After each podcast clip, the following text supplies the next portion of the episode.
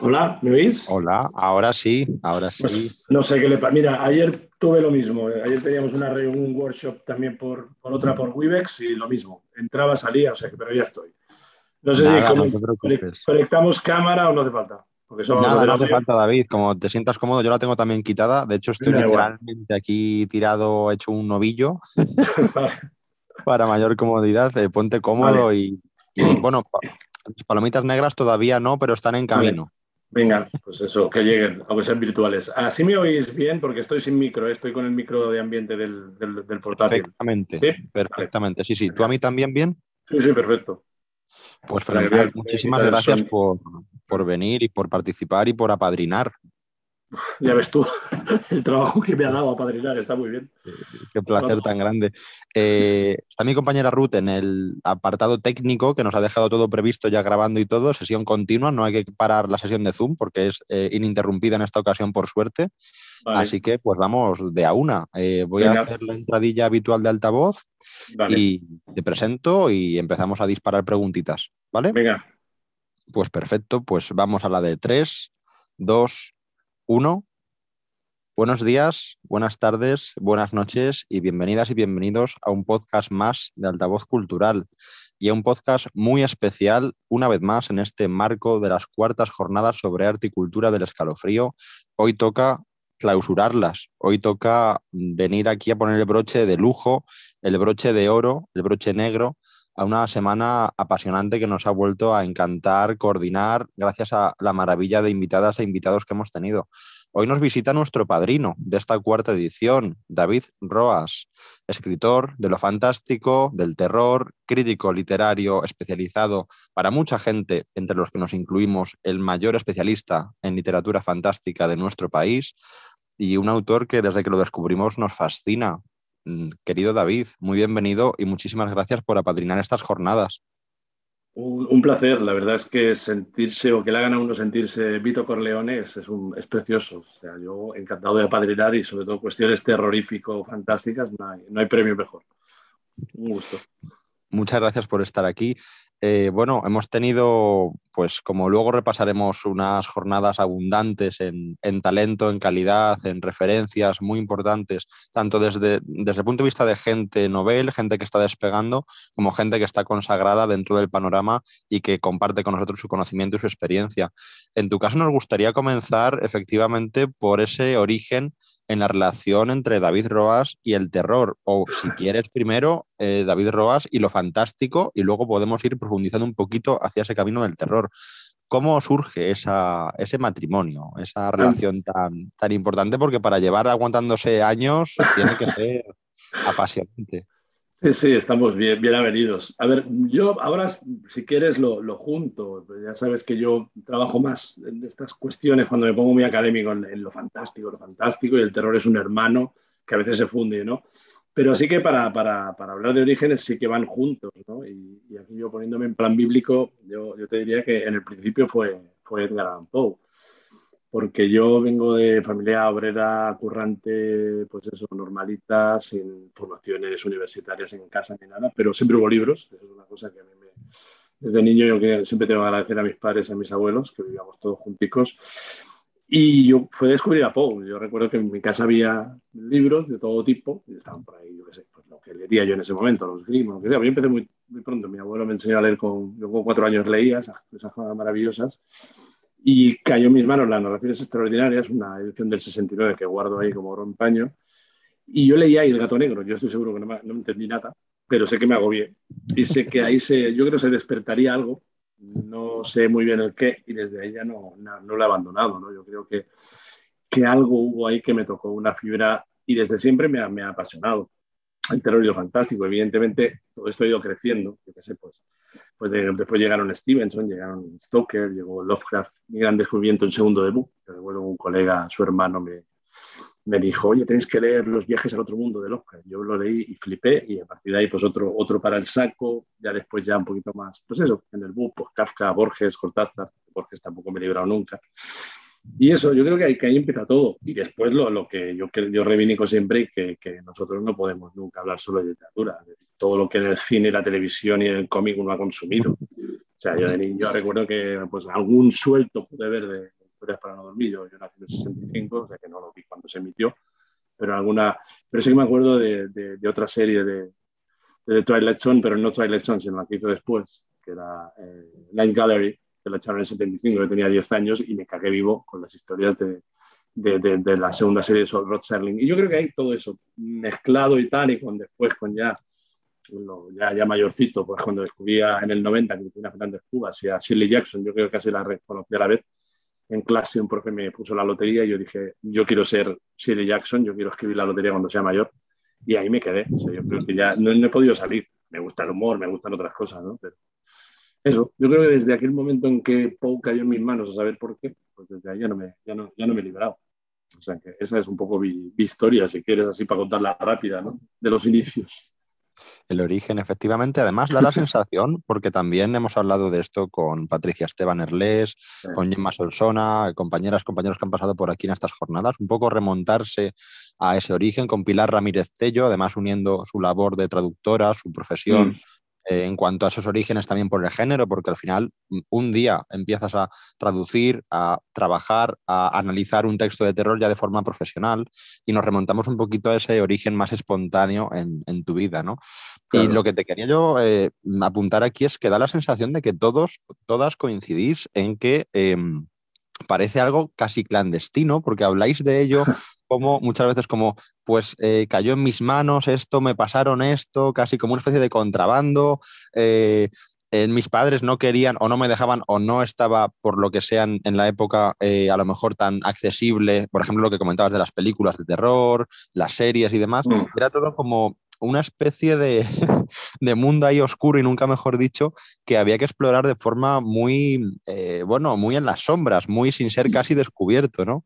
Bueno, a ver, es que todos hemos, a ver, yo creo que ahora poco a poco se va liberando, pero todos hemos pasado por un mismo tipo de, educación, sea los que hicimos el BUP o los que después se ha convertido en la ESO y demás, yo creo que todos hemos vivido una forma de, de consumir cultura eh, que ha habido por dos caminos. O sea, Ahora, pues ahora los chavales a lo mejor, pues yo sé que colegas míos de secundaria pues tratan, y yo ahora voy mucho a, institutos a hablar de, mis cuentos, ¿no? Y es un placer charlar con chavales que están en cuarto de la ESO, en primero de, bachillerato y, ver que son estupendos lectores y que les flipa el, el género, ¿no? Yo creo que en esos momentos lo que tenías es que en la escuela tú leías unas cosas y lo otro era pues formación personal o de colegueo. O sea, yo te digo, pues el Lovecraft fue eso. Me acuerdo, pues el hermano de mi amigo Xavi que un día me dijo, oye, chicos, tenéis que leer esto. Él era mayor y flipamos. Y, claro, y así pues todo. Y con la tele, yo creo que mis padres, eso sí que he tenido suerte, nunca controlaron. Yo creo que, mira, había libros en, libros en casa porque se consuman. Y si eran de, claro, con menos conciencia de la que tienes ahora, porque yo que mi niño, que es un friki del terror, pues trata de, pues eso, que con nueve años vea Stranger Things, pero que no vea la matanza de Texas, ¿no? que todavía no le toca. Pero yo creo que no tenían tanta conciencia, ¿no? Y yo me acuerdo que eso sí, que me escapaba un poco para ver Night Gallery, porque la daban un poco tarde, pero ahí tampoco en mis padres había que de esto no se ve o esto sí. Pero sí que lo que tú dices es cierto. Yo creo que era un poco más, pues, pues eso, el grupito de, de frikis con los que te ibas reuniendo y que tenían gustos comunes, pues lo, que sigue pasando ahora, ¿no? Pues con quién te pones a charlar, pues lo que al, pues lo que al final puedes compartir, ¿no? Experiencias y delirios y yo creo que un poco fue eso, ¿no? El, ir picando de aquí de allá. Pues otro colega también mío mayor me dijo, porque en el, el de Disti no lo, no lo estudiábamos, pues oye, ¿tú has leído a Borges? Con 17 años. Y pues no, y ya desde ahí tampoco pues, me he recuperado nunca más. O sea, yo, para mí, yo a mis alumnos se lo digo, Borges es Dios. O sea, hay otros dioses, ¿no? Pero Borges es Dios. Y así, yo creo que es eso, ¿no? Lo que tú dices, un poco de entre lo subterráneo y el buscar tus, colegas de, vicios pues para compartir. Y, pues, oye, no te has leído tal, pues no te has leído tal, no y, pues compartes, compartes y aumentas tu, bagaje. ¿no? Sí, además eh, da esa sensación generacional, efectivamente, aparte de que objetivamente en lo histórico lo sea, efectivamente, eh, sí que también por el tema de los gustos compartidos y de la dificultad entonces también para sumergirse en el terror, sobre todo que se hacía aquí, yo creo, porque todavía había muy pocos exponentes eh, propios, nacionales, digamos, o porque sí que es mm. verdad el tema de Borges, lo hispanohablante, lo latinoamericano, tal vez sí que había una mayor, eh, un mayor acceso. Pero aquí en lo que era género, eh, sí que desde luego, y más en concreto el terror, parecía que había como un vacío que todavía no estaba muy explotado. Y luego yo creo que es eh, indiscutible que esa generación que erais de lectores y de amantes y de buscadores de esas historias y de esas experiencias, al final con los años habéis pasado a ser los, los autores propiamente de esas nuevas historias y esas referencias. Nosotros en las jornadas hemos tenido la suerte de verdad de contar con auténticas eh, maravillas en, en, el campo de la literatura, como pueda ser tú mismo, como Patricia, como Ana Martínez Castillo, uh -huh. como Pilar en su labor traductora, como, no sé, Patricia sí. Gemma es una barbaridad esa mezcla, como decía al principio, luego repasaremos el programa que hemos tenido tan ambicioso claro. y por el que estamos tan agradecidos. Y sí que mm, da esa sensación de que la generación de, de los, no sé, los, los 70, los 60, los 80 sí. como mucho, sí que está muy empapada de ese origen común y luego eh, hoy en día sois realmente los que permitís muchos casos, no solo eh, a nivel de creación, sino a nivel, que luego hablaremos de ello, de crítica, de claro. prólogos, de presentaciones, de mm, recopilaciones, ediciones, etcétera. Creo que es una labor que también eh, tiene que ser por esa parte muy satisfactoria, el ver cómo sí.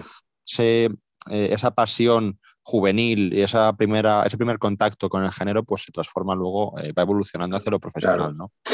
Sí, no, a ver, si quieres hablamos después de, de, más de la cosa académica y crítica, pero yo, es que también lo, lo, que sucede en este país es que, claro, es que se ha visto siempre muy mal, o sea, el, el uh -huh. fantástico, terror, ciencia ficción, siempre ha habido una visión marginalizadora, considerado subliteratura, considerado cosas que no debían, eso, ni... A ver, que uno las leyera en su casa, pues no es peligroso, pero que uno las leyera, pues eso, en el instituto, en el cole, en la universidad, que los críticos eh, le prestan atención ha costado mucho. O sea, yo en, en un trabajo académico que hicimos eh, Ana Casas, que es mi mujer y yo, en el, en lo publicamos en el año 2008, que era La realidad oculta, que es una antología de, de, de los fantásticos españoles y españolas de, del siglo XX, hablábamos de eso, que, que, la normalización, se nos ocurrió el término ese, empieza en los 80, o sea, es que hasta los 80 había, siempre ha habido fantástico en España y terror, pero siempre había pasado, pues, eso, desapercibido y yo creo que conforme nos acercamos al 2000 ha sido cuando realmente el, el boom ha sido enorme y yo, yo, también me reconozco parte del problema porque yo mi formación siempre ha sido extranjera. Uh -huh. O sea, yo cuando ya te digo, yo creo que mi gran descubrimiento para leer el tiempo de, de, de, de leer eh, obras en español, más allá de lo que tú dices, ¿no? Teníamos la presión en el buen sentido y positivo de Borges, de Cortázar, de lo que venía del otro lado, fue descubrir en los 90 pues a, pues justo en el 90, cuando saca el ángulo del horror a Cristina Fernández Cubas, que yo no sabía quién era y estaba estudiando filología española, o a José María Merino, que tampoco sabía quién era, porque en clase no, no se estudiaba, y ver que, que estaba pasando algo increíble en la, en la, literatura en español. Sus autores pues, se han convertido en canónicos, son autores fundamentales de lo fantástico y sin ellos no entenderíamos lo que está pasando ahora. Pero yo, fíjate, un estudiante de filología española lo descubrió porque, mira, a mí me lo regalaron un día de mi cumpleaños unos colegas míos que no eran del mundo universitario, sino que eran mis colegas de juerga y de música, que yo creo que vieron el título del ángulo de error y dijeron, hostia, este libro tiene que ser de pura. Y me lo regalaron, pero... Y yo, claro, yo a mí leía a Cristina y a partir de ahí, pues otra diosa, que, bueno, encima somos amigos, pues ya es la, la, maravilla, la maravilla. Pero sí que es un poco una historia siempre un poco, no, no digamos ahora en plan abuelo cebolleta, ahora es más fácil, pero sí que teniendo festivales, teniendo congresos universitarios, teniendo editoriales que ya se especializan. Mira, Ana ha pasado por aquí, ¿no? Pues, pues el Limbo pues está uh -huh. ahí especializándose, ya, ya no digo Valdemar, que ya viene de, de, de, de finales del principios de los 90, finales de los 80, ¿no? Pero, o sea, que, que, ha sido una historia siempre un poco compleja, la de, en este país, la de no solo escribir, sino consumir, ambas cosas, eh, en, en, relación al fantástico, al terror, incluso a nuestra hermana, la ciencia ficción, ¿no? Bueno, y además eh, toca ahora el tema justo de la otra, el otro origen, el, ya a nivel creativo, antes de avanzar en ese tema tan interesante de, de lo que es el aspecto más analítico y más eh, mm. académico del género, sí que toca hablar del ROAS escritor, del ROAS autor, del ROAS que ya más allá de su gran labor de divulgación y de conocimiento en cuanto a lo que es el género desde fuera, por así decirlo, desde un punto de vista más analítico, como digo, y docente, eh, sí desde también desde el punto de vista del ROAS autor, que tiene también sus obsesiones, sus filias, sus fobias, sus fetiches, su estilo, y a mí particularmente, y ya que estamos, eh, que nos escucha nuestra audiencia de altavoz, pues la confesión de que distorsiones me voló la cabeza en su momento. Pasión Invasión ha terminado de consagrarme, de consagrarte como uno de mis autores precisamente de lo fantástico, volviendo un poco a esa unión totalmente sincera por nuestra parte de creer que esa evolución natural de la generación ha desembocado en unos autores que hoy en día sois totalmente referenciales para no solo para los lectores, sino para los autores que empiezan su carrera en el terror, porque ya no tienen solo por qué por supuesto, remitirse a referentes como Lovecraft, como eh, King, como Baker o, como Shirley Jackson, sino que también pueden tener en Roas o en Erles, por ejemplo, por citar a dos que nos encantáis, eh, pues dos referentes también y pueden explotar por ahí un poquito ese conocimiento. Eh, ¿Cómo es el Roas escritor? No desde la hora, sino en sus orígenes. ¿Cuándo nace esa búsqueda de mm, esto quiero hacerlo yo? Muy bueno. pregunta compleja siempre. Hombre, yo reconozco que, que siempre he sido durante muchos años fui más lector que, escritor. A ver, yo creo que como todo niño, pues alguna cosita sí que me acuerdo, alguna chorradilla escribí, pero digamos que con conciencia, quiero decir, ostras, yo quiero explorar lo que me estaba machacando literariamente y visualmente en el cine y en la tele, yo quiero escribir mis propias obsesiones. Yo creo que, empieza, digamos, lo típico, cuando uno, yo entré tarde, entré con 22 en la universidad, o sea, no entré con 18 y estuve haciendo por ahí, digamos, el ganso. Y a partir, yo creo que fue en ese momento donde yo creo que metido en un ambiente más literario, como que haces colegas, amigos y amigas, ya te montas tu primera revista en la universidad, yo creo que ahí sí que de algún modo fue la decisión, estamos hablando sobre el año 87, en la que yo decido empezar a, atacar la, la literatura. Pero fíjate que mi primer libro, que es un libro de microlatos, en los cuales hay algunos evidentemente fantásticos y delirantes, pero domina más lo, absurdo y lo, grotesco, es del año 96, que lo dicho Don Necio, salió una, una editorial pequeñísima de, de, Manresa, en Cataluña, y desapareció, pues ahí no, Nevermore.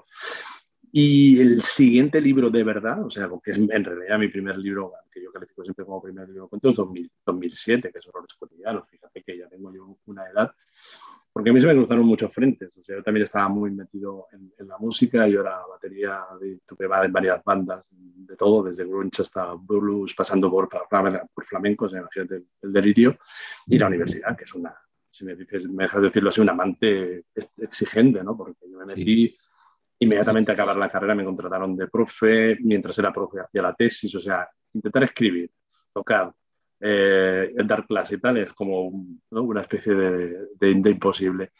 Pero sí que hubo un momento en el que más o menos ya uno, en el 2000 yo me doctoré ya empiezas un poco a tener, no una vida estable porque estaba cobrando una mierda, pero sí que, eh, digamos, establecida un poco las distinciones en tu cerebro de que por dónde tiro, y ahí sí que me metí a fondo. Y yo creo que es eso, sobre todo desde el 2005 empezaron a aparecer microrelatos míos en la revista Quimera y en alguna antología, y sí que yo creo que ahí desde 2007 ha sido un, no parar y siempre buscando esa, esa conjunción de mis dos grandes obsesiones, que después si hablamos más de ello, que es lo fantástico, lo inquietante, a veces lo, lo delirante puramente realista, sin irse a lo fantástico, y el humor, que para mí casi a veces van siempre juntitas. Y desde ahí pues vino Horrores Cotidianos, vino Distorsiones, que pues es el... Horrores Cotidianos me lo pasé muy bien escribiéndolo, era mi primer libro, tanteas cosas, pero yo en Distorsiones sí que vi que ahí tenía yo mi, digamos, un estilo, un estilo de buscar un tipo de fantástico cotidiano, que era el que a mí más me interesaba como lector, un, estilo que buscaba eso, sacudir al, lector con, con, historias que, que, aparentemente parten del mundo más banal. Después vino ese Bienvenidos en Calán, que es una, un, viaje diletante mío por, por el Perú, pero sobre todo Invasión, que es como, como el, hijo, el hijo que yo esperaba, ¿no? además del real porque ahí a mí me gusta, me encanta que te gusten esos dos invasiones como el, libro que yo siempre en mi cabeza quise hacer, un libro realmente todo compuesto de historias inquietantes, a veces realistas, a veces fantásticas, pero que de algún modo es el que mejor me representa. Si yo tuviera que escoger, decir uno, que, alguien que quiera empezar a leer, pues yo empezaría, fíjate, al revés, cronológicamente, pero por, invasión, porque realmente es un, un libro donde uno, a uno le puede gustar más un cuento o un otro, pero yo creo que es un libro que retransmite todo, todo, esa, todo ese mundo que es el, mío. Sí, yo estoy muy de acuerdo. Como lector creo que sí que identifica efectivamente eh, no solo el estilo, sino esas, eh, esos temas más recurrentes, esa cierta simbología ya propia, que se mm. ve que también además hay una, una, tradición detrás de otras obras, como bien decías, que permiten el desfogue, permiten el autoconocimiento, y te permiten además, eh, yo lo que sí que he notado, y más comparando estos dos libros, eh, inevitablemente, porque siempre tendemos a ello, a mí me pasa mucho con, reliquias y con ofrendas de Ana, por ejemplo, mm. que parecen además que tienen que ir en un pack, y eso a veces es positivo, a veces es negativo. Y sí que, eh, bueno, y con Gemma nos pasa, ¿eh? Gemma hemos disfrutado, por ejemplo, de Blanco Gramas y hemos disfrutado mucho ahora de sus brujas y sus hadas. Y claro, son obras muy distintas en concepción y muy distintas también incluso en la propia casa editorial que las propone. Y sin embargo, pues ves una cierta eh, línea argumental de la autora, un, un, sello propio, ¿no?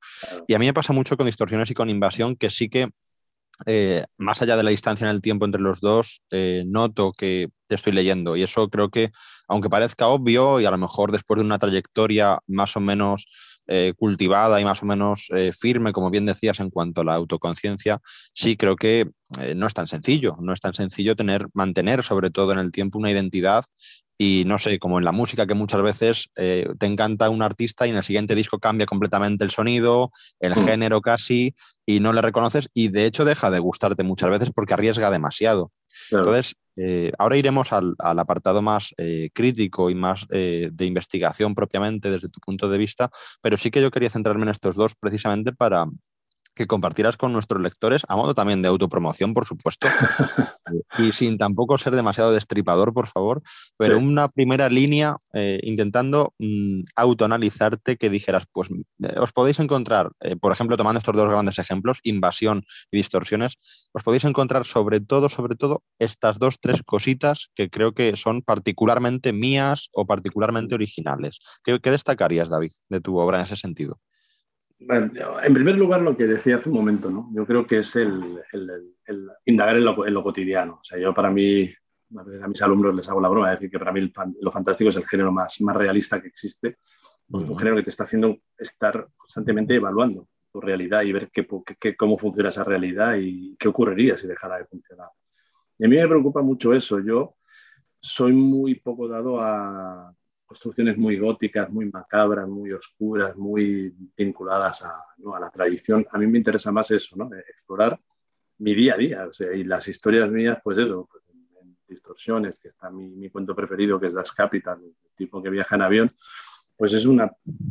Bueno, y una cosa interesante, ya, ya que digo esto de Das Capital, que, que hay otra cosa junto a lo cotidiano, que es que yo me inspiro constantemente en lo que a mí me pasa en el día a día. No quiere decir que me pasen cosas fantásticas cada día, pero sí que hay y el otro día que, tuvimos en el Festival 42 una charla entre, Cristina Fernández Cubas y yo, yo Ana, que estaba de moderadora, mi mujer, la, lo preguntaba, ¿no? Y yo le dije, es que yo, mm, le decía yo a Cristina, es que hay que saber mirar la realidad, ¿no?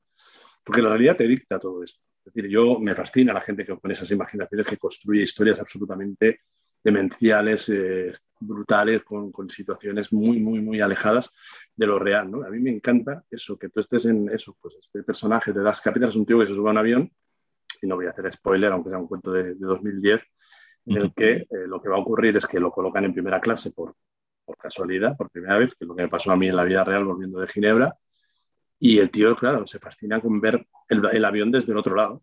Yo siempre, ¿no? Nosotros somos gente de segunda clase y ese momento de placer que te ponen en primera y miras desde primera a la segunda, que tú al, revés, tú siempre mirabas de segunda a primera.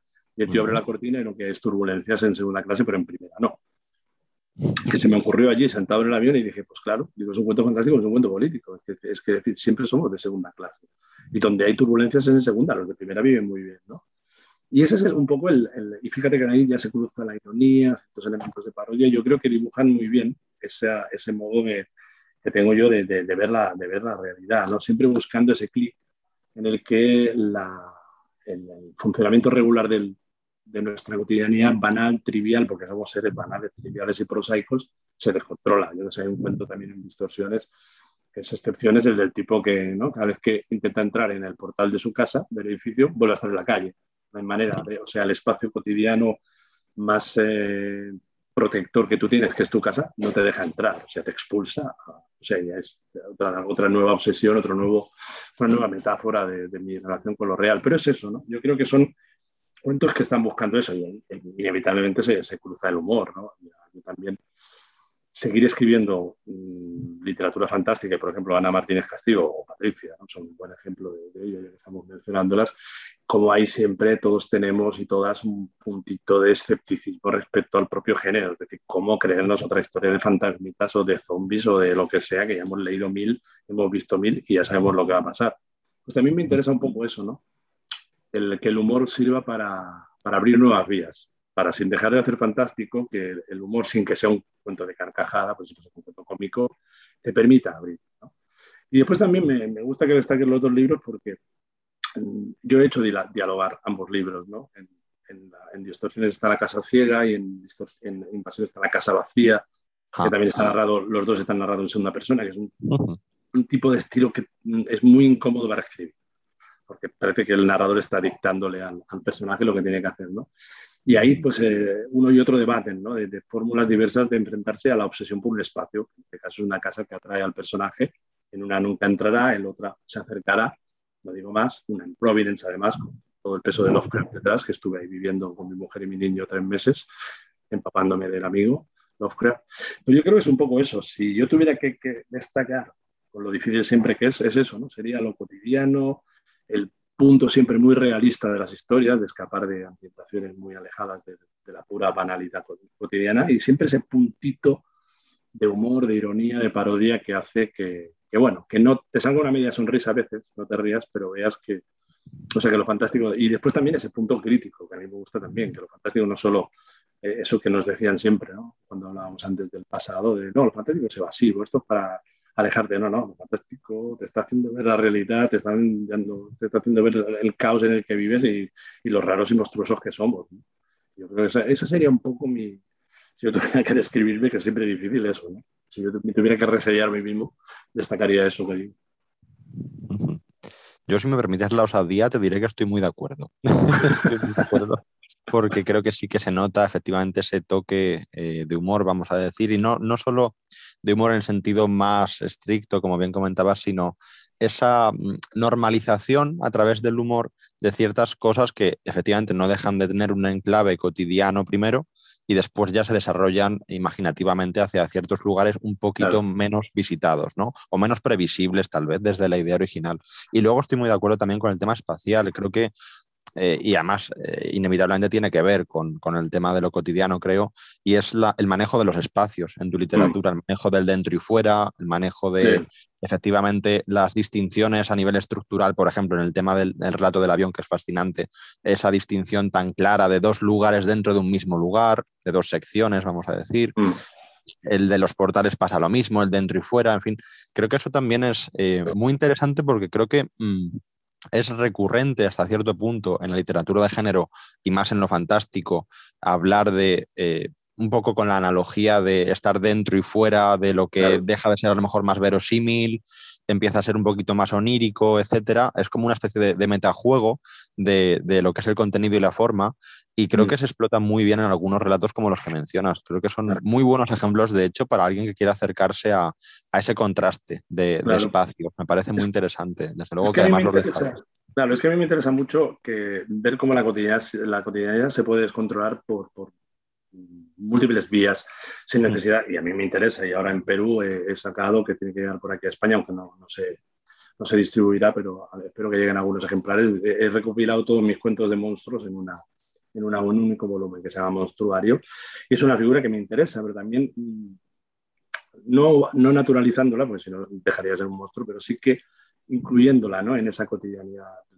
Por a mí lo que me interesa, como digo, es eso, ver cómo eh, el propio azar, es un elemento recurrente desde el siglo XIX en lo fantástico, cómo también el azar puede, puede plantear eso. ¿no? Yo tengo esa obsesión mía con la, con la habitación 201, que ya he acabado que cada, ahora cada vez que alguien vive en una dirección pongo el 201, porque esto empieza de modo real. A mí me persiguió durante años la habitación 201. A, los hoteles a los que yo iba me, me daban la 201 yo solo con mi mujer, llegábamos a un sitio, yo que sé, estamos en un festival y nos íbamos a otro lado, me voy a Lima, me invitan a Lima y me, ponen la 201 y al final esto tienes que explotarlo, es lo que te decía, ¿no? Saber mirar, otra persona hubiera dicho, ay, qué casualidad más simpática y dije, no, no, aquí hay algo más, que no es que yo busque trascendencia porque no creo en nada, pero sí que sabes que si tiras un poco de esa goma, Ahí te vas a encontrar y vas a...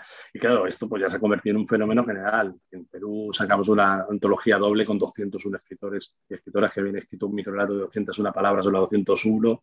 La gente ya mira, yo qué sé, hasta mi editor Juan Casamayor se hace fotos cuando le dan la 201, colegas así, o sea que esto ya es, genial como la ficción y la realidad acaban fundiéndose en un, en un, delirio, ¿no? Pero me interesa eso, ¿no? Como estar pendiente, estar pendiente de lo que tienes alrededor y que a veces ese pequeño clic lo pones tú, pero estaba a punto la realidad de hacer el clic, ¿no? Y eso siempre inquietante, porque eso es lo que haces, lo que tú decías, no, no acaba haciendo que tú pues, te digas, ay, qué bien, pues esto está y te rías, sino que te inquieta porque te perturba. Y yo, mi, mi voluntad siempre, haga lo que hagas, de, de buscar esa perturbación, esa distorsión citándome a mí mismo, ¿no? De lo real. Pues continuando por ahí, si te parece, y rompiendo un poquito la estructura de nuestros planes original, que esto también eh, forma parte un poquito de lo inquietante, el romper el guion previsto, eh, me gustaría continuar por proyectos presentes y futuros. Ya que has hecho alguna pequeña incursión en, esta, en lo que llamamos de charla, sí que nos gustaría en este punto que nos comentaras, antes de ir a la parte más analítica y crítica, como autor, o bueno, incluso haciendo ya un poquito de puente entre las dos facetas, que nos comentaras no solo eh, creación propia, sino pues lo que tengas por ahí, alguna cuestión analítica, alguna cuestión de recopilatorio, de edición, lo que tú consideres oportuno y confesable a estas alturas. Sí, pues todo, todo, todo, es confesable. Esperemos. Hombre, a ver, yo eh, también hay que decir, y eso a mí me, gusta, no sé, no sé qué día, en una entrevista me lo inventé y ya me acabo, ¿no? ya vives como atrapado en el tiempo y acabo repitiéndome mismo mil veces. Pero sí que yo me, me gusta autocalificarme de, de Jekyll y Hyde, mm. porque vivo en dos mundos e inevitablemente esos dos mundos se, se nutren uno del otro. Y pues claro, como tú dices, pues si quieres te cuento, os cuento proyectos por los dos lados.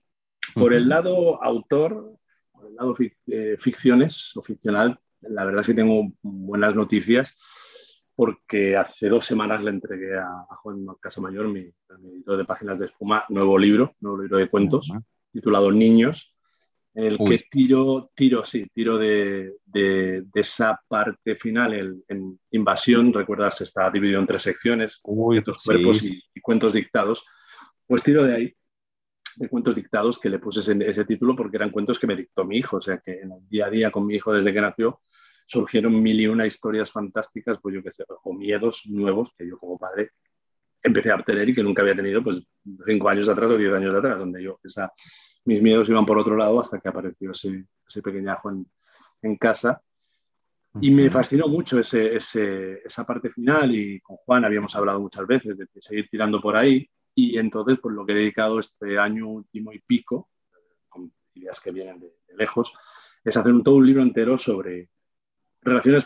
Hay uno que son en relaciones entre, entre hermanos, que, que, que ese sí es el único publicado, que ya apareció en, en, Ars Moriendi, el, el, primer volumen con el que se abrió el limbo, que es un cuento de una relación entre gemelos, eh, titulado eh, Reunión Familiar. Ese es el único que pasa entre, entre no padre, entre, no es una relación padre, ¿no? pero el resto son todo historias de delirio, además las he organizado cronológicamente desde, desde el embarazo hasta, hasta que el niño tiene más o menos nada de mi, de mi hijo ahora, con nueve años, y es eso, el día a día, todo lo que provoca, pero claro, evidentemente con historias eh, absolutamente, bueno, la penúltima mi mujer dice que le, que le ha puesto los pelos de punta, historia muy brutal, que dialoga un poco con el cuento del zombie invasión con, con altruismo, o sea que no digo más, ahí sí que no voy, a, no voy a hacerme spoilers, pero sí que es un libro que, no sé, yo creo que antes no, pero en estos últimos años estaba muy presente en mi cabeza explorar desde, desde lo fantástico y lo inquietante. Algunos son fantásticos, hay algunos que son puramente historias realistas, pero bueno, siempre lo más oscuro de la, de la situación y, de, y de, de, lo cruel que también pueden ser los niños y lo, y lo que abren los niños hacia, posibles, eh, posibles delirios del padre. ¿no? Ese es por un lado, y ese mm, ahora está en manos de Juan, él lo, tiene que ver, tenemos que discutir sobre él y a ver si, a ver si en un año puede, puede estar en la calle, un año y pico, esperemos. No digo más porque después Juan me riñe porque digo cosas que, a lo mejor no van a ocurrir y tardarán más, pero yo espero que, que no tarde mucho. Esa es la por un lado, y después hay otro, este, ya llevo, no sé, será la quinta vez que lo cuento en público que la estoy haciendo, pero no la estoy haciendo, pero la estoy haciendo es una novela ambientada en Suiza, es un lugar que, produce horrores no cotidianos, sino horrores totales. Mi mujer trabajó allí nueve años y yo iba a verla, pues eso, constantemente y me, me nutrí mucho de, del mundo suizo me parece un sitio terriblemente cuadriculado mentalmente, físicamente, de todo. Y estoy trabajando una historia, una novela, que va a estar basada o tiene como base eh, La promesa, que es la, la novela de Philip Dürrenmatt, con la que se hizo el Cebo, esa gran película terrorífica, que se traslada de esa ciudad pequeña de Suiza y a partir de esa historia va a empezar una historia también casualmente con un asesino de niños y que es un caso viejo de este hombre. Bueno, no digo muchas cosas más, pero la idea es mezclar no tanto lo fantástico como sí lo inquietante y lo, y lo delirante y, el, y un poco el retrato también malvadamente negro de, la sociedad suiza y del mundo suizo, eso que me perturba muchísimo. ¿no? Y eso es en el fondo, digamos, lo, lo, que es, lo que está uno ya por venir y el otro haciéndose. Y evidentemente ya está mi cerebro generando nuevos cuentos, pero todavía no hay nada, nada porque mi cerebro necesita que, niños sea ¿no? aceptado por Juan y decidida la, publicación para, para liberarme. Y yo creo que estoy aprovechando para trabajar esa novela con, tranquilidad. Es una novela bastante perturbadora, con muchas referencias a esa, a la literatura de Friedrich Mata, a mis propias obsesiones, pero, pero a ver, ¿no? No es una novela negra, pero yo creo que Picotearé, que es un género que siempre me ha gustado y con la, la, la, la primera novelita que hice, Los Sangrientos, una novela negra, pues un poco volver a recuperar ciertos elementos, pero no de investigación, sino más de retrato de, de, de ese, de ese individuo de asesino de niños y demás. ¿no? Y por el lado Jekyll, pues sí, por el lado Jekyll hay muchísimas cosas que me encanta ahora con, contar, porque son cosas de esas que, pues tanto hechas por mí solo como por mi grupo, que es el grupo de estudios sobre lo fantástico, pues vamos a sacar entre el 22 y el 23 muchas cosas. Y yo creo que, eso, sobre todo, me hace ilusión por, seguir colaborando y seguir potenciando el estudio sobre lo, fantástico en España, que es, eh, una cosa que todavía hemos hecho ya mucho, pero todavía queda por hacer. Yo por mi cuenta, yo solo, que es lo que más ilusión me hace, el año que viene, ya sí, sí que está aprobado, saldrá publicado por el CSIC, que es un ensayo sobre el, el, el tipo y lo fantástico. Se llama Cronologías. Alteradas y es la primera vez, voy a ponerme medallas, que realmente se hace un estudio y esto no, no, no es de teoría, ¿eh? no tiene que ver con la, con la literatura española, porque cito cine, televisión, eh, cómic, narrativa, los teatros, hay de todo. Y analizo eso, qué ha pasado con el tiempo en lo fantástico. Porque sobre el espacio ya cada vez tenemos más trabajos, pero curiosamente sobre el tiempo se organizó un congreso en Francia, se hace por ahí algún trabajito, pues un trabajo muy crítico, de analizar una obra y ver cómo trata el tiempo. Y a mí lo que me preocupaba es por qué el tiempo se convierte en un, en un elemento muy importante en el siglo XX, en el siglo XIX prácticamente no hay problemas con el tiempo y a partir de ahí y la verdad es que me lo he pasado muy bien, ¿no? Porque he podido escribir sobre, yo qué sé, sobre películas de Woody Allen o Atrapado en el Tiempo o la serie Russian Doll o cuentos de Borges o cuentos de, no sé, he podido hacer un el libro que yo también llevaba en la cabeza desde hace muchos años trabajando y que no había logrado salir, algún articulito había publicado. Y ese es uno que me hace muy, muy, mucha emoción. Y después lo que viene ya son trabajos en común.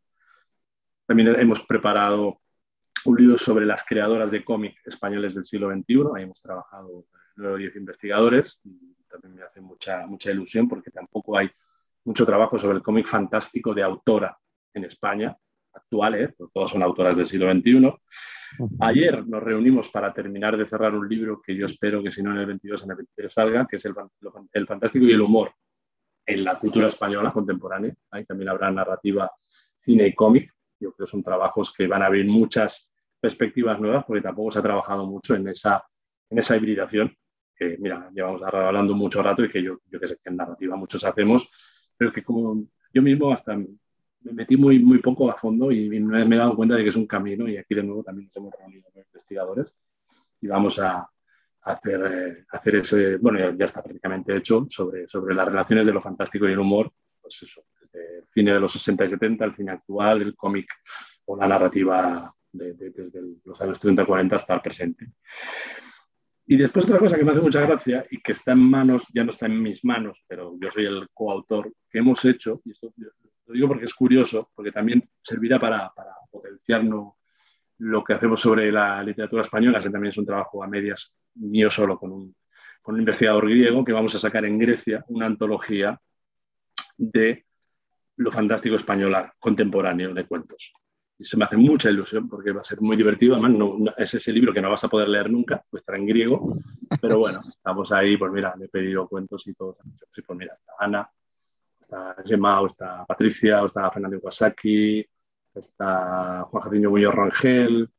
No sé, somos un grupito así de todos autores de los 60 en adelante, ¿eh? todos del, presente.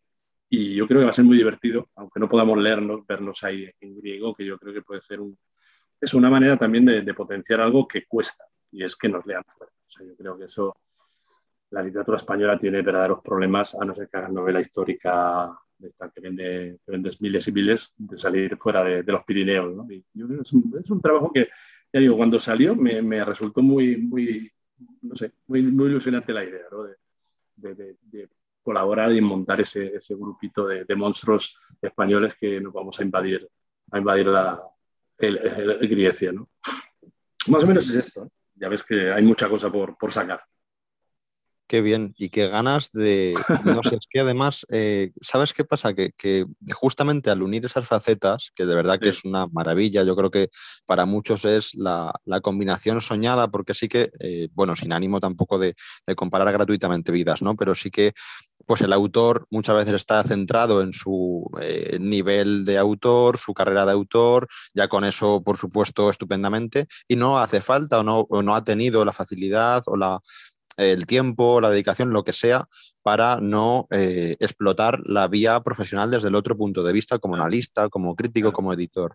Y al revés, muchos editores brillantes que conocen maravillosamente el género y que podrían eh, mm, hacer alguna incursión creativa propia. Simplemente no digo que con leer mucho a lo mejor tengas ya, a mí no me gusta la, generalización de, bueno, lees mucho, seguro que también sabes escribir muy bien. No, no tiene por qué estar unido, pero sí que creo que eh, dar con alguien que tenga efectivamente esa capacidad para abordar ambas orillas del tema me parece muy guay porque apetece tener en un lado de la estantería la parte creativa y poner una cosa, un, pato de estos que sujeta, por ejemplo, y en la otra tener, eh, bueno, un pato es demasiado inocente, tal vez una araña, algún un tulu, un tulu. Exactamente, directamente. Y, tener en la otra parte las obras más académicas, ¿no? En ese sentido. Y apetece mucho, de verdad. Es que, Jope, fíjate que luego vamos con recomendaciones eh, no propias en este caso, pero con todo lo que nos has dicho que va a venir eh, de ahora en adelante, yo creo que, vamos, yo estaba aquí tomando nota, espero que los oyentes apunten eh, títulos, ideas, todo lo que nos has podido confesar y, y más o menos los plazos que nos has comentado, siempre con esa eh, amplitud de cómo luego vaya la vida, ¿no? Porque, en fin, seguimos en una pandemia y todo lo que ha supuesto esto a nivel editorial y demás, eh, pero sí que, bueno, eh, con muchas ganas de verdad de, ir conociendo una a una en, en, dosis todo lo que propone David Roas en estos próximos tiempos.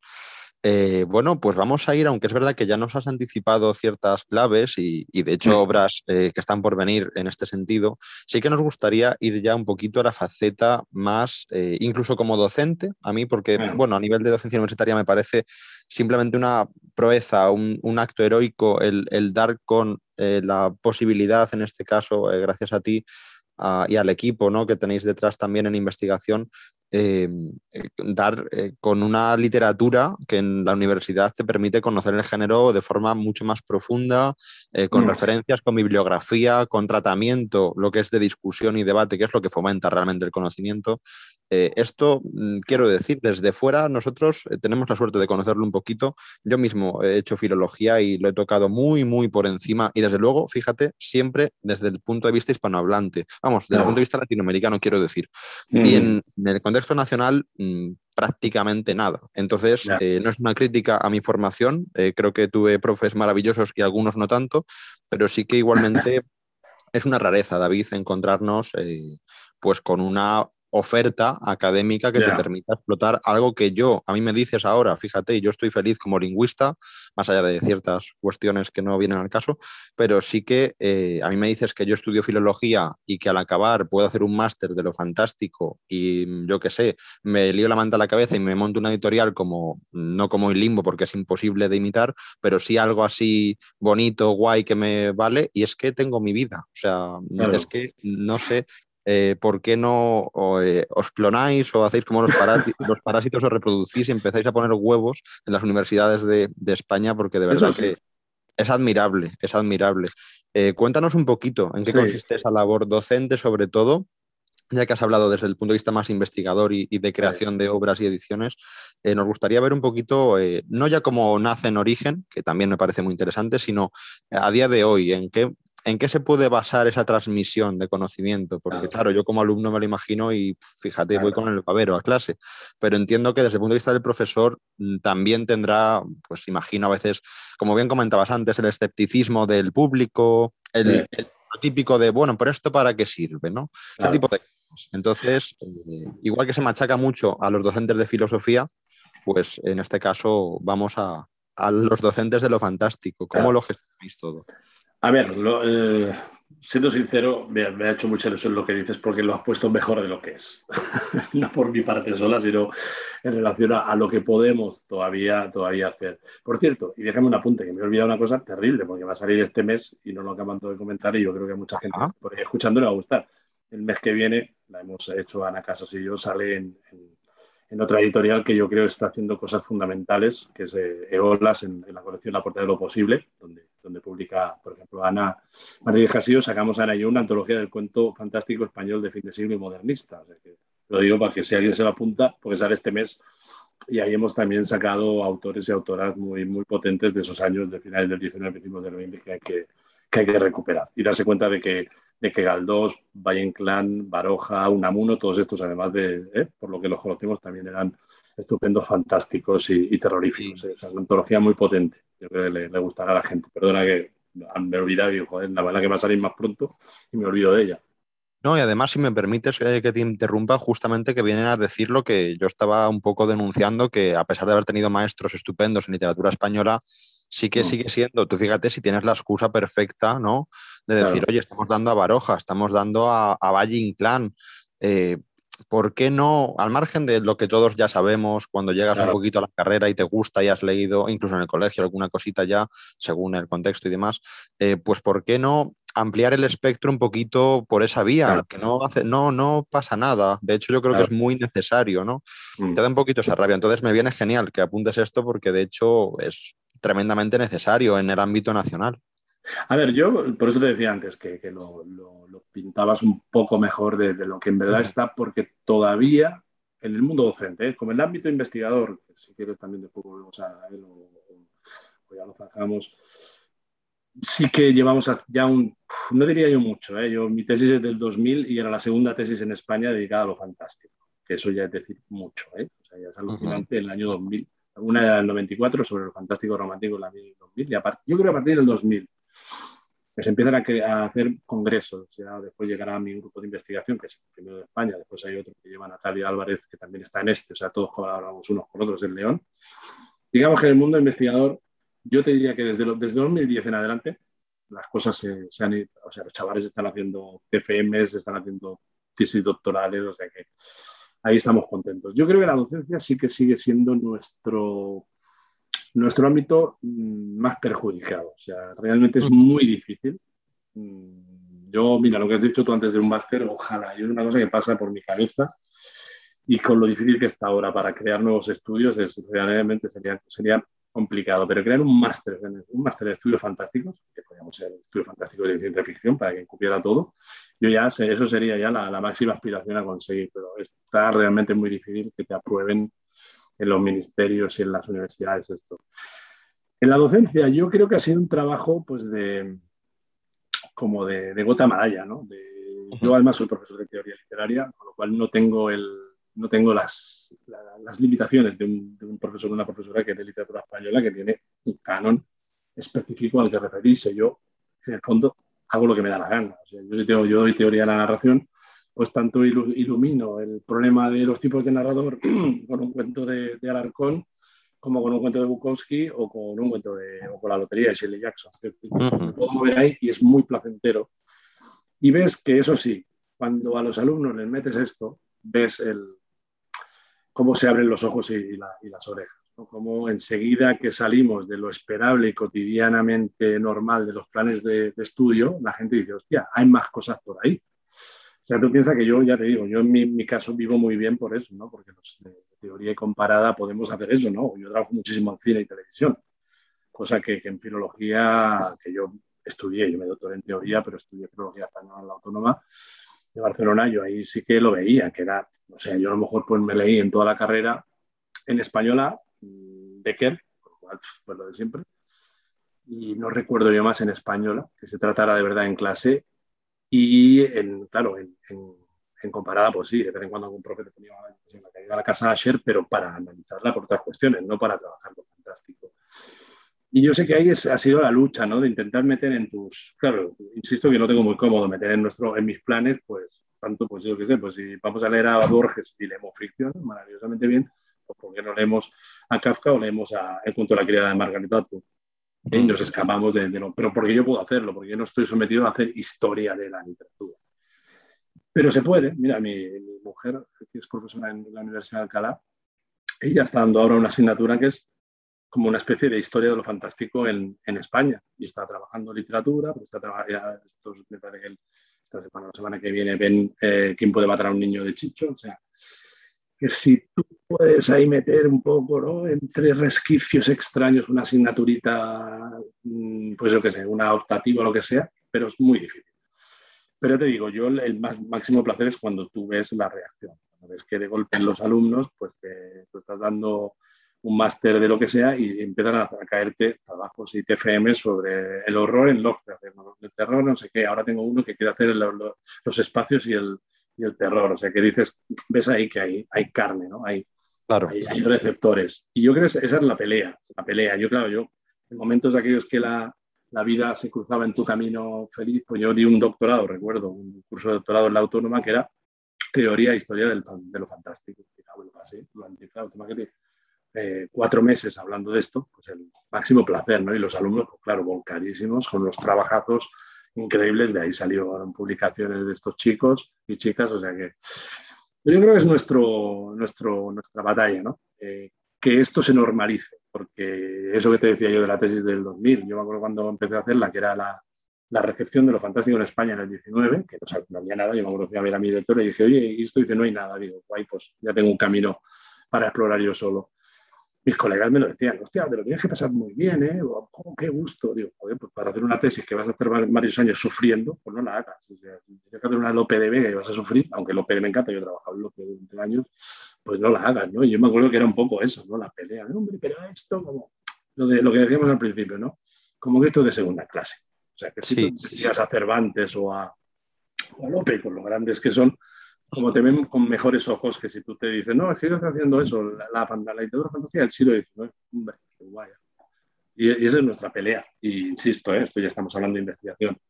Pero en docencia yo creo que nos queda, siempre va a ser difícil, porque hasta que no se cambie, no sé, yo creo que, ahora me pongo en plan apocalíptico, hasta que no se cambien de verdad. O sea, yo, ahora que, que no soy aquí la gente y uno puede decir burradas, hasta que no desaparezcan las filologías y esto se convierta en otra cosa, que sean estudios literarios o lo que sea, y no tengamos que estar sometidos a la historia, a es que hay que leer la Celestina, que hay que leerla, claro, pero a lo mejor es que a lo mejor no hay que leer la Celestina en primero de carrera y, torturar a los chicos, sino, oye, en los años más de especialización que trabajen esas cosas, no sé, tú que has estudiado filología, lo, habrás vivido. Yo recuerdo que había asignaturas que eran absolutamente insoportables, y no solo por el profesor, sino porque no casa, ya se alejaban de ti.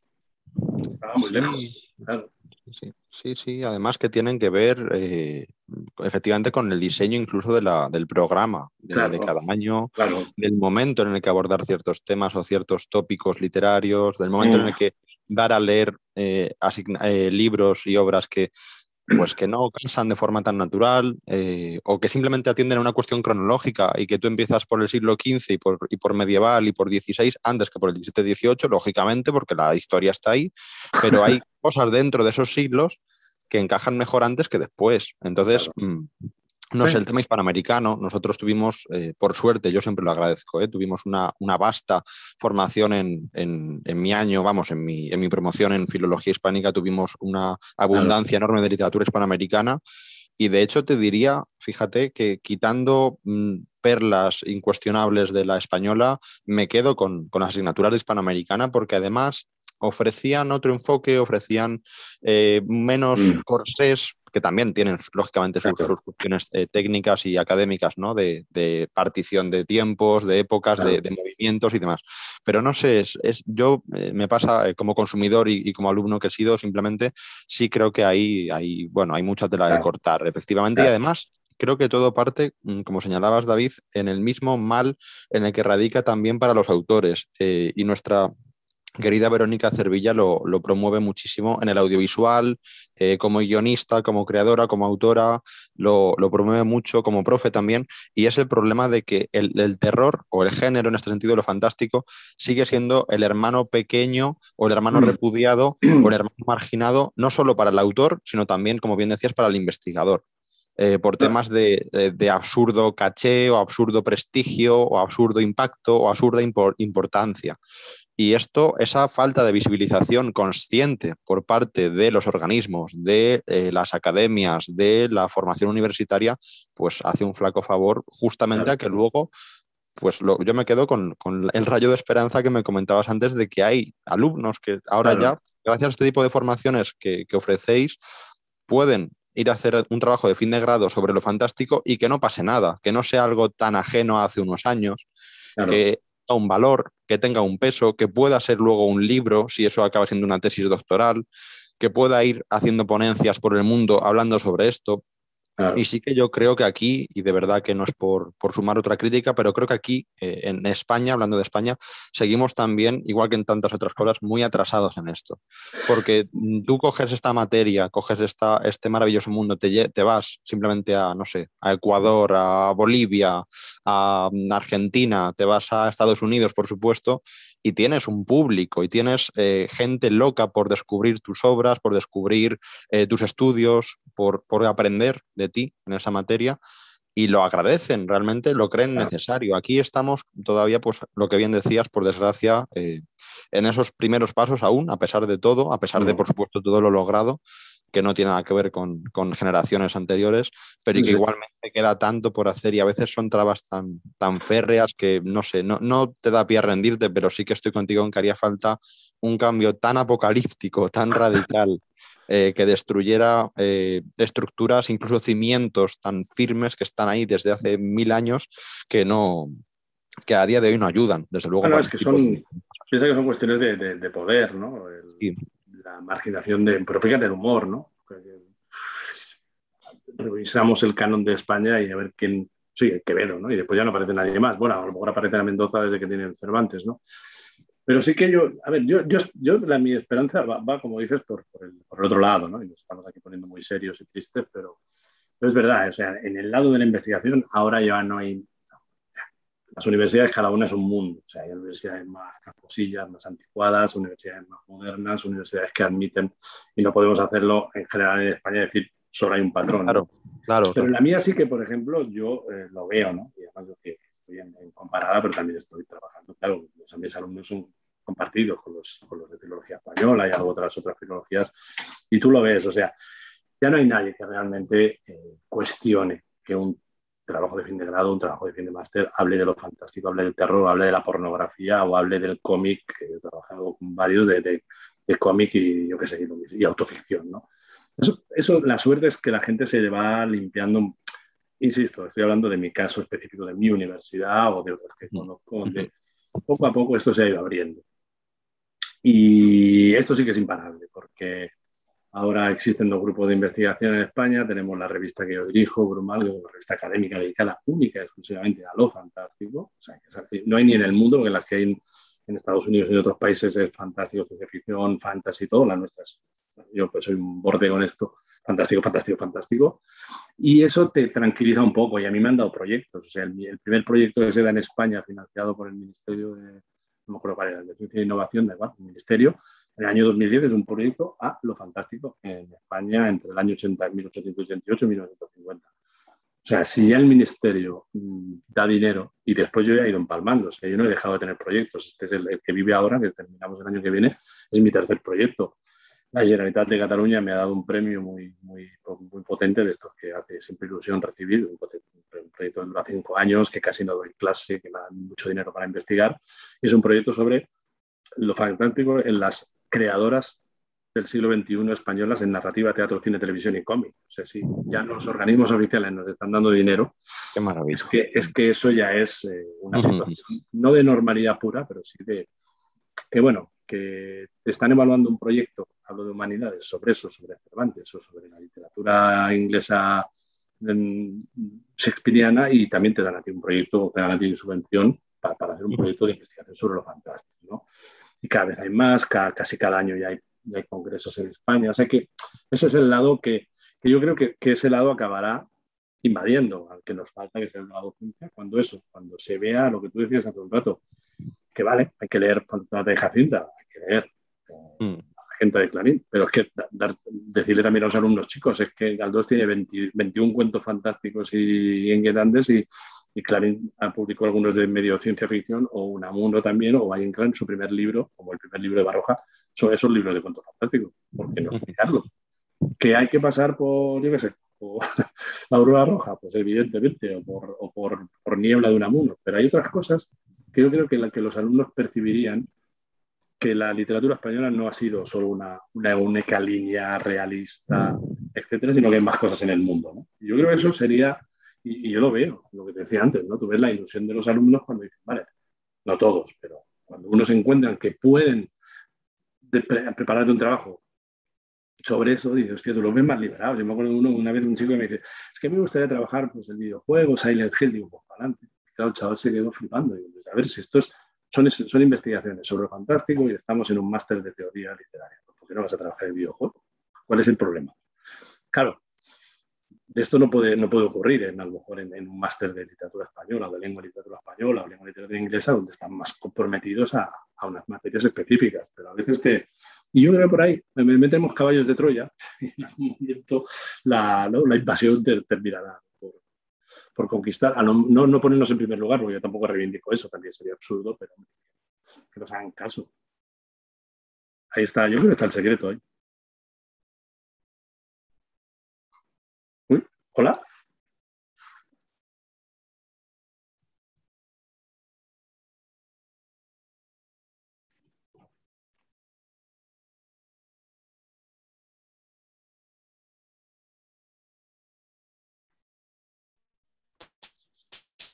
Hola. Sí, sí, Hola. ¿Me oyes ahora? ahora sí. Sí, es No sé que hemos pasado. No sé- perdido. No sé, dónde, no sé dónde se ha cortado mi speech. Eh, dale como minuto y medio atrás, por favor, y perdona. Se Sí. nos- por lo que sea, Bueno, se eh, a ver, no sé si puedo empalmar con lo que decía, ¿no? Decía más o menos eso, que, que tú lo, que, que el, el camino que la, la ciencia, digamos, la investigación está realizando mm, ya es un camino sin vuelta atrás, o sea, ya se nos valora lo que decíamos, ¿no? El ministerio, los, los- los diversos organismos oficiales nos dan dinero, la, la gente está presentando trabajos de investigación en, las, en las universidades. O sea que yo creo que el, que el camino será el que poco a poco permita eso, ¿no? Darle un poco de, de- de visibilidad en los planes docentes, pero yo creo que eso que, que obligaría a un cambio, obligaría un cambio importante de, mentalidad, lo que decía, no sé si eso se ha cortado y no se oía, ¿no? De que si, si estás estudiando Baroja o a, o a Eso es. clásicos españoles, pues también dejarles ver a los alumnos que no solo estuvieron trabajando en el realismo, naturalismo, y hablo de los de- del siglo XIX, sino en otras cosas, y que había más literatura. Yo, mira, te pongo un caso, que esté en un nuevo libro que tengo que sacar ahora, pero que es reedición de otro anterior, en el prólogo hablo de él, o sea, hace, hace unos años se publicó el volumen de, ahora están haciendo una gran historia crítica excelente de la literatura española, y sacaron un volumen dedicado al siglo XIX, volumen de, yo qué sé, de 700 o 800 páginas, y en las 800 páginas no se cita ni una sola vez nada fantástico español, salvo Becker, y en todas esas 800 páginas aparece en una Edgar Allan Poe mencionado que forma parte de una colección de traducciones que se publicaron en, en una editorial. Eso es, es- eso es ahora es inaceptable. O sea, en 2010, 2011, no sé cuándo es el libro, no se puede aceptar eso. Te diría más, es que no aparece mencionado, no, es más tarde, no aparece mencionado en ninguna de las investigaciones que he hecho yo, y no hablo por narcisismo, sino todo en mi grupo y otros personas que están trabajando en los fantásticos, no aparece nada en ese, en ese volumen y representa que es el libro de referencia que va a durar durante años para estudiar la literatura del siglo XIX. O sea, que eso es un ejemplo clave todavía de ciertas visiones anticuadas, anquilosadas de, lo- de la literatura española. Pero bueno, no nos pongamos tan serios y tristes que si no, la gente va a abandonar. No, no, además, bueno, y con lo que venía, eh, con lo que se nos viene encima, que antes nos has aportado en proyectos presentes y futuros, yo creo que ahí también hay un, gran estímulo de esperanza, mm. desde luego. O sea que eh, una cosa por otra, desde luego sí que hay una situación todavía que revertir, pero como bien decías, se va ganando terreno a ese lado oscuro, en el mm. peor de los sentidos en esta vez, y creo que, que estamos en ese camino, efectivamente.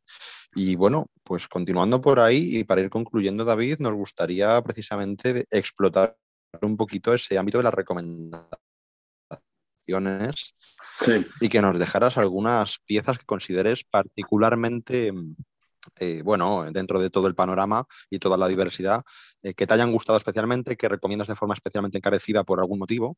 Y nos gustaría hacerlo, siempre hacemos algún juego particular con los invitados para que no sean siempre el mismo modelo de recomendación, aunque luego hay gente que como es tan ominosa mm, lo pasa por ahí, da, igual, no da igual que lo que le digas porque al final te recomiendo lo que quiera, pero sí que, eh, por supuesto, puedes hacer lo mismo pero, y no seguir las reglas, pero sí que dentro de eso sí que nos gustaría proponerte mm, que fuera en este caso, pues una película, fíjate, reciente, una película reciente, eh, reciente entiéndase por como mucho que lleve dos años en el mercado, y me parece mucho, pero vale, eh, una antología de relatos, dos antologías de relatos mejor, una española y otra no española, o, bueno, digamos, no de origen eh, o de publicación española, y para rematar, alguna pieza, si tienes por ahí, de teatro o audiovisual o cortometraje o algún otro formato un poquito más ajeno a lo que solemos explotar nosotros en altavoz, que es verdad que es literatura y cine lo principal,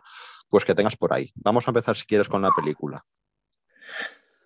Me lo pones complicado, esto sí que yo no había, no había aquí pensado cuestiones y de dos años, eh, me, me, apretas mucho, me apretas mucho, porque claro, yo inmediatamente cuando has dicho película yo iba a, decir... Eh, de Babadook, ¿no? que para mí es una película que me, me hizo recongraciarme con ciertas formas del terror y de lo fantástico, pero no sé si este Babadook tiene cinco añitos o algo así. Ahora, me has matado, de hace dos años.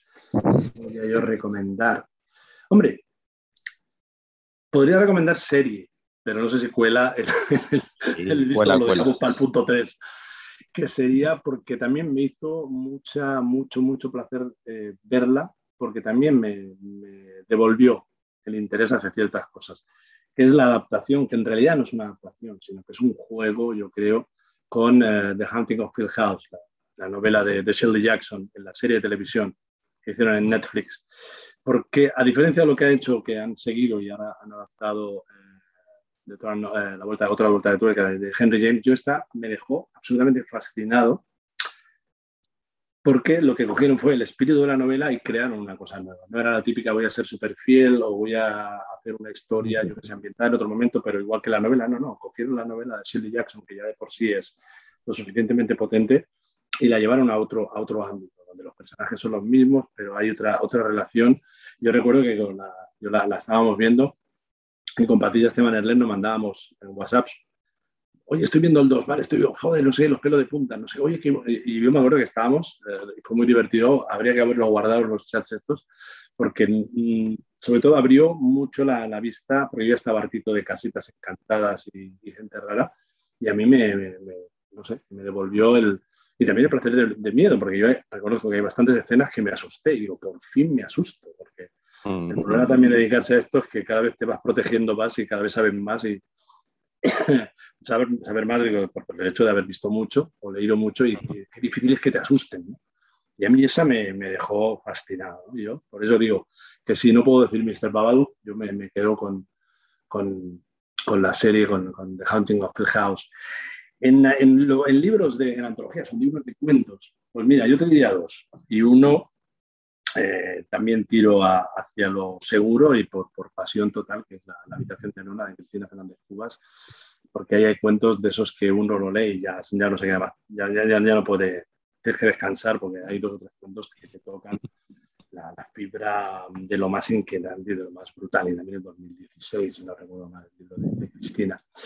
Y junto a ese otro, que ha sido para mí un descubrimiento, y a mí me voy a Japón y me voy a otra mujer porque ahora también, esto es una, y no es azar que, que, también estemos dedicando congresos y mira este proyecto de investigación que tengo yo sobre las autoras, porque yo creo que hay una magnífica y potente profusión. Y fíjate las invitadas que me acabas de mencionar, ¿no? Patricia, Ana, Gemma, pues en, diversas lenguas estamos en una profusión de, autoras que están explorando caminos que, nosotros los, autores no, nos habíamos atrevido a meter o no, sabíamos ni que existían. ¿no? Yo creo que estamos en un momento de, absoluta, absoluto boom magnífico de, las autoras que cultivan lo fantástico, lo inquietante o, la ciencia ficción. Pues el, japonés es un libro, eh, este sí que es de, este año, o si no salió el año pasado, yo creo que es del 20 o del 21, que es de, Hiroko Yamada, titulado O Llamadas todo junto, o Yamada, es agujero. Esto está publicado por, por eh, Impedimenta.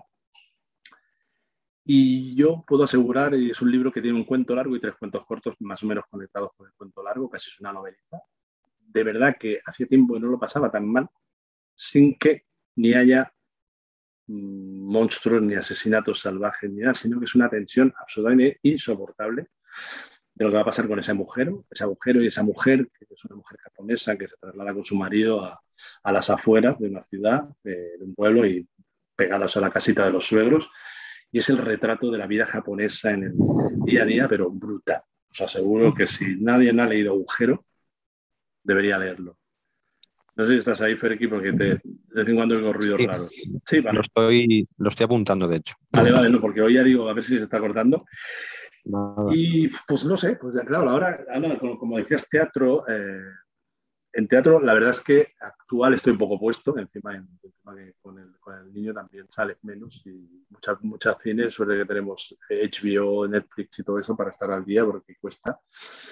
Pero no sé decirte, yo sí que te diría en cómic, te diría pues Ocultos de Laura Pérez, que es un, libro de, cómic, todos son historias, eh, historias Mm, no sé, creo que hay veintipico historias, además en un formato apaisado, lugar de ser verticales en horizontal. Son todas las historias son muy inquietantes. O sea, realmente a través del cómic, eh, Laura Pérez ha conseguido generar realmente momentos de, total inquietud a partir de eso. ¿eh? También son historias muy cotidianas, historias del día a día de diversos personajes, son historias independientes un montón. Y yo, yo es un cómic que me ha dejado muy, muy fascinado, muy fascinado tanto por el grafismo, por la construcción, el estilo, pero también por las historias. Me, he sentido muy, muy, recuerdo que, la, pude conocer para un simposio que, este que decía antes, que saldrá el libro, espero que el año que viene o el 23 como máximo, y la pude conocer y le mandé mi invasión más que nada porque dije, yo, yo creo que hay aquí conexiones interesantísimas a, explorar de, distorsiones, ¿no? de, de visiones de la realidad, donde también a veces se introduce una cierta postura irónica o paródica, pero sobre todo que reproduce las inquietudes así de los miedos habituales más, más potentes. Yo creo que son, son, pues eso. Y fíjate que casi todos son, ¿no? Yo creo que todo, todo autoras, menos. Bueno, The Haunting of Hill House es, es, director, pero los guiones hay, hay, autora y la autora de todas es Shirley Jackson. yo creo que, esas serían mis cuatro recomendaciones. Qué maravilla, variaditas, variaditas pero, pero todas muy inquietantes todo muy, multidisciplinar, desde luego, y además eh, que atiende a ese mismo universo eh, de lo mm. inquietante, de lo escalofriante y que vienen de lujo para cerrar la charla y, estas jornadas. Vamos a repasar, David, si te parece y nos permites el programa que ha sido lo que ha dado de sí mm. esta semana nuestras jornadas del escalofrío en esta cuarta edición y ahora te despedimos como mereces, ¿de acuerdo?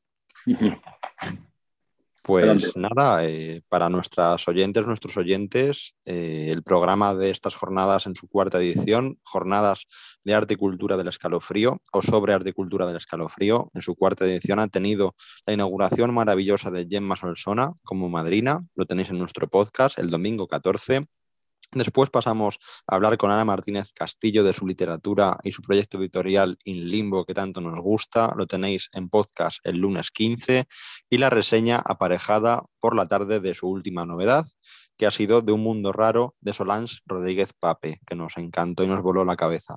El martes 16 podéis recuperar el podcast con nuestro jovencérrimo querido Miguel Baviano, autor de la obra El enviado, y esa misma tarde publicamos las 100 obras de terror recomendadas, una lista que crecerá y crecerá hasta el infinito porque ya veis que lo que nos dejan los invitados es, vamos, eh, canela directamente, es, es finura para seguir ampliando nuestras lecturas. El miércoles 17 contamos con nuestro querido Juan Manova García, que vino a presentarnos el rostro del horror y sus orígenes literarios como autor, y la reseña de ese día corresponde, lógicamente, a esta obra tan estupenda publicada por la editorial Arima.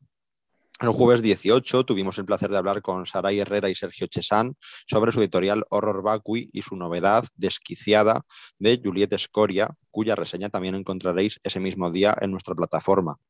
El viernes 19 tuvimos un podcast muy especial también con nuestra querida traductora Pilar Ramírez Tello, persona que admiramos inmensamente y que nos facilitó además la otra parte del conocimiento de la obra de Gemma Files, Esto no es para vosotros y otras historias, reseñada esa misma tarde, publicada por la Biblioteca de Carfax. El sábado 20 habéis podido escuchar ayer el podcast dedicado a nuestra querida Patricia Esteban Erles, entrevista con ella gracias a la guía de nuestra anterior madrina en la tercera edición, nuestra querida Verónica Cervilla, y la reseña esa misma tarde de Ni aquí ni en ningún otro lugar. Y hoy, domingo 21, tristemente para cerrar, porque eh, realmente siempre es una pena despedirnos de estas jornadas que tanto nos gustan, pero muy contentos, muy felices de despedirlas con un padrino de la talla de David Roas. Querido David, ha sido un placer, un privilegio y te deseamos todo lo bueno porque nos ha encantado compartir contigo este momento, nos encanta leerte, nos encanta aprender de ti en todas tus facetas y solo podemos desearte mucha oscuridad en el mejor de los eh, sentidos del término y mucho éxito para todo. Pues eh, nada, lo, digo lo mismo, ha sido un placer y un, privilegio hacer de, padrino, nada, nada, más cómodo que hacer de padrino de un festival como este. Y nada, pues, eh, pues lo mismo os deseo, mucha oscuridad, mucha ficción por venir, que de venir, mucho, mucho trabajo para difundir estos géneros que a nosotros tanto nos apasionan y eso, lo que hemos dicho toda todo el rato, ¿no? A luchar por ello que, hay que conseguir vencer el realismo o enterrarlo, como dirían los de, los de Limbo en el jardín. Eso es, nos quedamos con esa reflexión final y perseguiremos esa lucha hasta que podamos, hasta el infinito. Y gracias una vez más por todo, oyentes eh, que estáis ahí, gracias por estar ahí, por acompañarnos en esta semana tan especial. Compartid las publicaciones, escuchad estos podcasts tan estupendos que nos han podido regalar nuestros invitados, nuestras invitadas. Y nada, nos escuchamos y nos leemos en la próxima edición de las jornadas sobre arte y cultura del escalofrío, de momento sin fecha, pero ominosamente en un futuro próximo llegarán otra vez. Gracias y hasta pronto.